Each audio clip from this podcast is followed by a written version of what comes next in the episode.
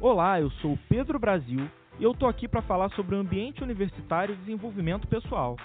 Para isso eu trouxe para esse podcast o professor Rodrigo Rainha e o professor Luiz Cláudio Dalier. A gente vai bater um papo sobre essa questão e tentar deixar tudo claro para você. Escuta aí. E aí, Rainha, tudo bem contigo? Tudo bem, meu caro. Isso é uma possibilidade boa, conversar um pouquinho sobre universidade, sobre o mundo, bem legal. É sempre bom, né? E contigo, Dali, tudo certo? Tudo certo, Pedro. Muito bom participar desse bate-papo. Então vamos lá, eu vou começar pelo começo, né? Vou perguntar para você, Rainha, o que, que você entende por ensino superior? Eu adoro essa questão, apesar dela tá velha, né?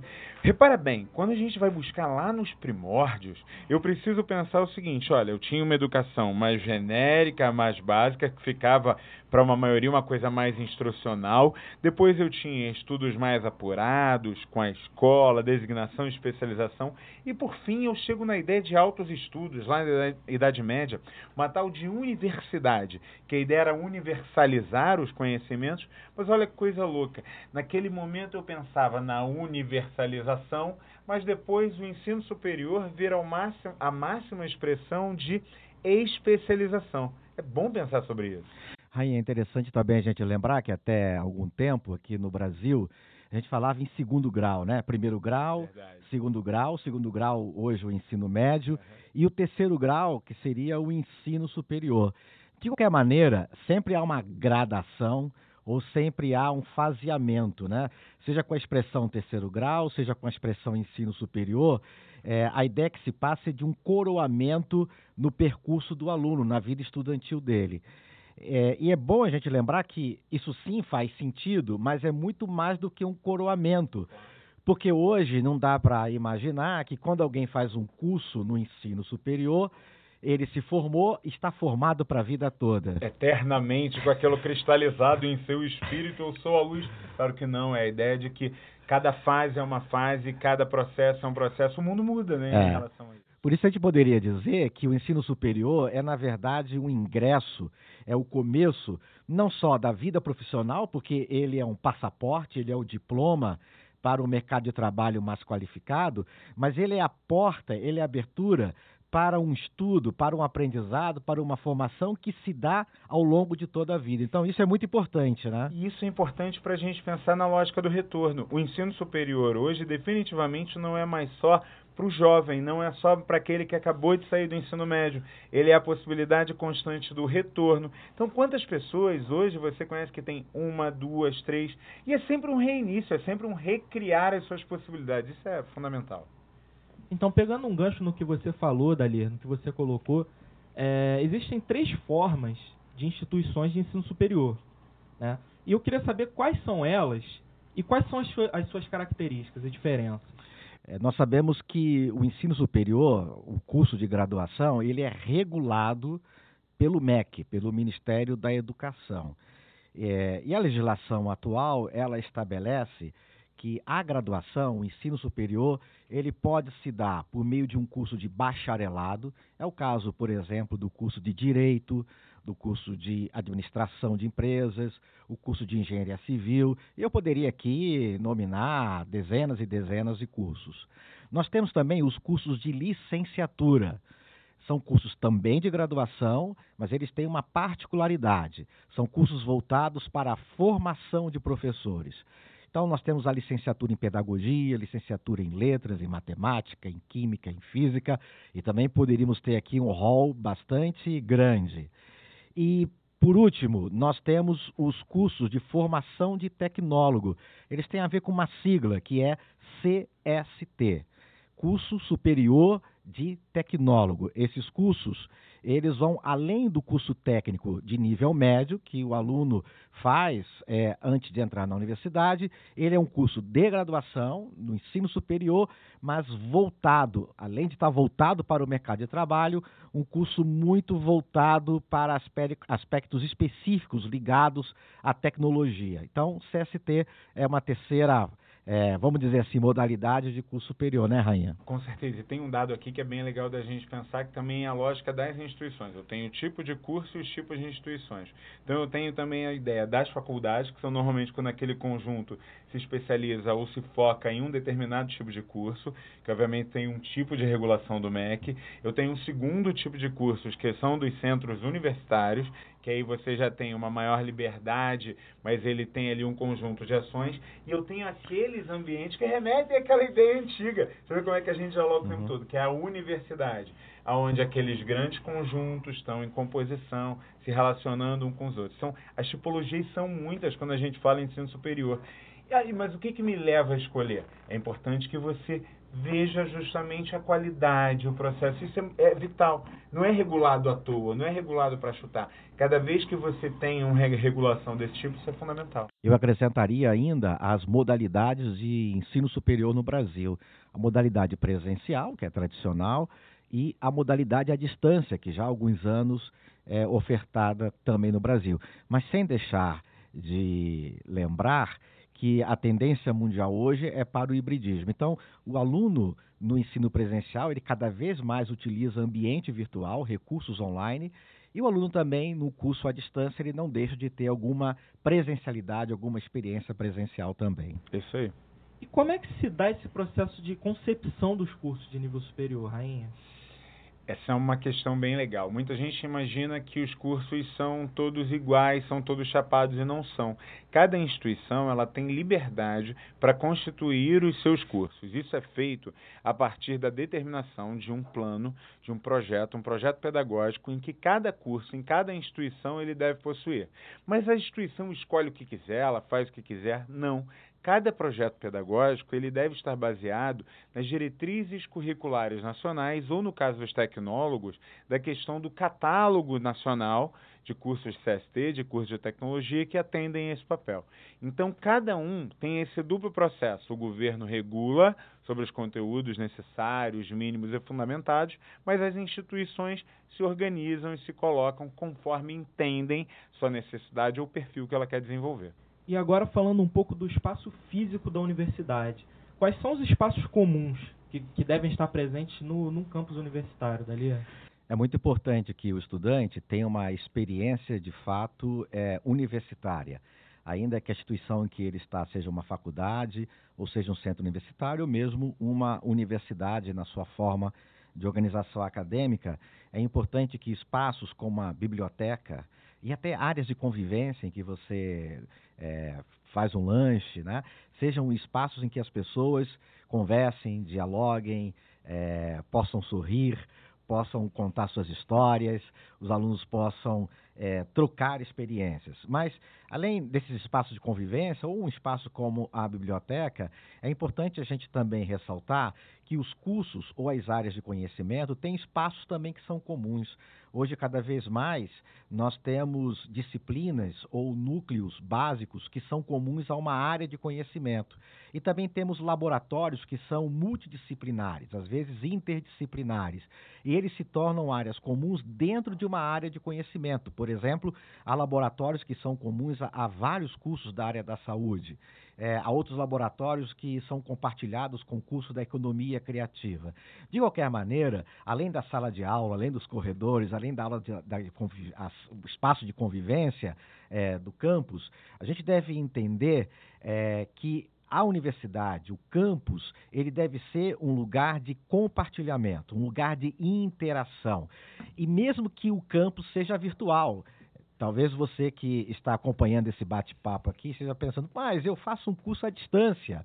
Aliás, você está nos ouvindo, vamos dizer assim, à distância, né, num momento diferente, em outro espaço, daquele que nós aqui estamos compartilhando. Mas nós temos o campus virtual. Ele também é uma arena, ele também é um espaço de vivência, compartilhamento e aprendizado. Então é muito bacana quando a gente, na experiência é, universitária valoriza essas experiências, esses passos e aproveita para trocar ideias e trocar experiências. Quem duvida disso, basta você pensar 30 segundos. Você tem biblioteca? Tem. Você tem acesso às bibliotecas virtuais. Sempre... Você tem secretaria? Tem. Cada um dos seus polos você tem a possibilidade. Você tem espaços de troca e convivência? Tem. Você tem comunidade, chat e tal. Você tem todos os ambientes que configuram essa troca utilizando a métrica do mundo digital. É isso, essas são as possibilidades. E essa troca é importante porque o conhecimento ele não é construído é, apenas individualmente. O conhecimento é colaborativo. Então, além de professores, pesquisadores, os alunos aprendem também uns com os outros. Você falou um lance importante sobre a questão de aprendizado, a gente não pode esquecer disso. Cada aluno tem características muito próprias do, do aprendizado e estou na universidade, muitas vezes você pasteuriza, acha que todo mundo vai aprender do mesmo jeito. Isso não é por aí, né? Pois é, a gente sabe que tem é, formas diferentes de, de aprender, né? diferentes tipos de aprendizado, isso varia de pessoa para pessoa. É, quais são esses tipos, Rainha? Quais são as, as diferenças entre eles? Pedro, é você pensar que você tem, e todo aluno já teve essa experiência, em alguns momentos você, tá, você compreende muito bem, tem um aluno que o professor falou uma vez que ele ouve aquilo e ele parece que automaticamente ele compreende aquilo. Outros alunos precisam da leitura e releitura, da anotação e da reanotação. E o outro aluno que aprende só ouvindo diz assim: Mas que maluco, por que está fazendo isso? Porque são as características do aprendizado dele. Você tem um terceiro aluno que é tremendamente visual, ele precisa de chaves de visualização para poder entender essas dinâmicas.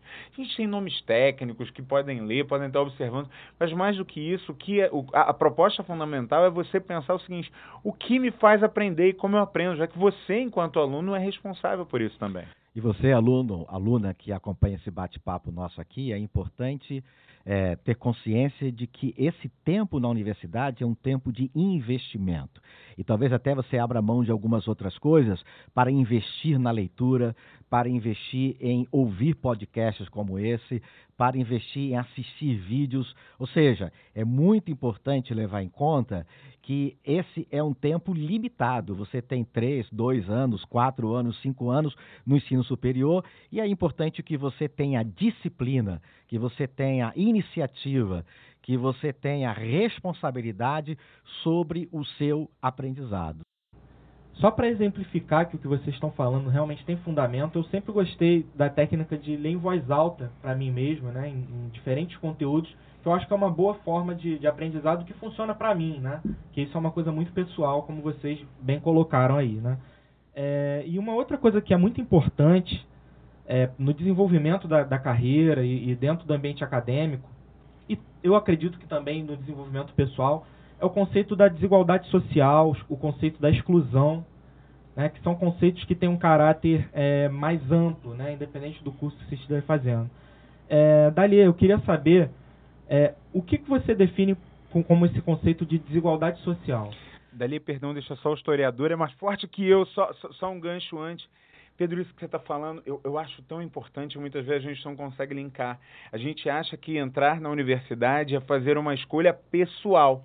É simplesmente eu chegar e tomar uma decisão. E não é. A gente está inserido em um mundo, a gente tem dinâmicas desse mundo e muitas vezes a gente está rompendo estigmas, a gente está estimulando para a sociedade ser pensada de uma outra maneira. Então, quando você chega na universidade, é fundamental também você não esquecer que tem um mundo no seu entorno e que tem uma dinâmica relacionada a esse mundo e isso é fundamental. É, e a desigualdade, ela se dá de muitas formas. Então, por exemplo, é, alguém que vem de uma família em que ele é a primeira pessoa a fazer o ensino superior, em que ao longo do tempo na sua vida, mesmo na educação básica, na escola, ele não tinha na sua casa é, pessoas com hábito de leitura, é possível que esse aluno na universidade tenha um pouco mais de dificuldade é, na disciplina, na concentração, para ler tantos textos que são exigidos no ensino superior.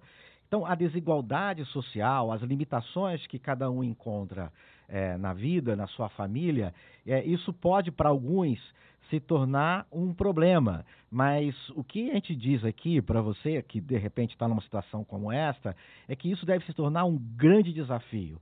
E o que gente, nós queremos aqui é estimular, motivar você, se você vem de uma história de dificuldades, de lutas é, para estudar e a sua própria família é, não teve o privilégio que você tem hoje, é importante saber que a, a universidade te espera e te recebe de braços abertos. E você vai encontrar é, recursos e orientações para superar as dificuldades, para estudar mais, para aprender mais. Uh, e aquelas pessoas que tiveram o privilégio de vir de uma família onde outras pessoas já são formadas, é importante converter esse privilégio em responsabilidade, em fazer também um bom curso, porque como profissional você vai estar prestando não só serviço a uma empresa, uma instituição, mas à sociedade, porque todos nós queremos, na verdade, como professores ou como alunos, escrever uma história diferente nesse país. Nós queremos construir uma nação da qual todos nós nos orgulhamos, porque é uma nação com altos índices de educação formal e de qualidade de vida. Esse é aquele momento que a gente pede palmas assim, porque fica legal para construir. Meus caros alunos, Pedro e todos aqueles que estiverem ouvindo, eu acho que essa mensagem da Ler tem que ser repetida e trabalhada. Eu, eu vou, vou, trazer para minha experiência pessoal dezenas de vezes, dezenas de vezes. Eu já tive alunos chegando na minha sala de aula e falando assim: eu estou há 20, eu estou há 30 anos sem estudar. Eu nunca tinha imaginado entrar numa universidade ou ter essa possibilidade. Eu vou conseguir. E eu digo, você já deu o passo mais importante, você está aqui. Então você perceber o que levou a você ter tanta dificuldade, ou mais do que isso, como isso pode ser transformado e quem é o seu colega que está do seu lado, isso é fundamental. Isso é um trabalho que é muito importante, tem que estar presente aqui. E se vocês me permitem colocar, eu acho que depois que o aluno que teve dificuldade de ingressar ao ensino superior consegue ingressar, né? é, além dele ter a, a oportunidade de ter ganhos pessoais, ele também tem a oportunidade de devolver à sociedade algo de positivo, né? Como bem, vocês bem colocaram. Esse papo está muito rico, muito é, positivo, muito produtivo. Vocês dois são professores que têm um grande conhecimento e acrescentar, a gente podia ficar falando aqui por horas e horas, né?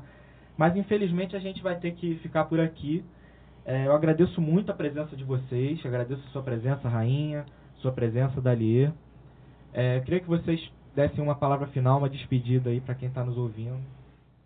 Acho que a única coisa que eu tenho para dizer é foi uma honra e principalmente leve a sério seus estudos, a transformação já começou. Meu recado final aqui para você é que esse tempo no ensino superior seja um tempo de construção, principalmente construção do conhecimento. Então é isso, até a próxima.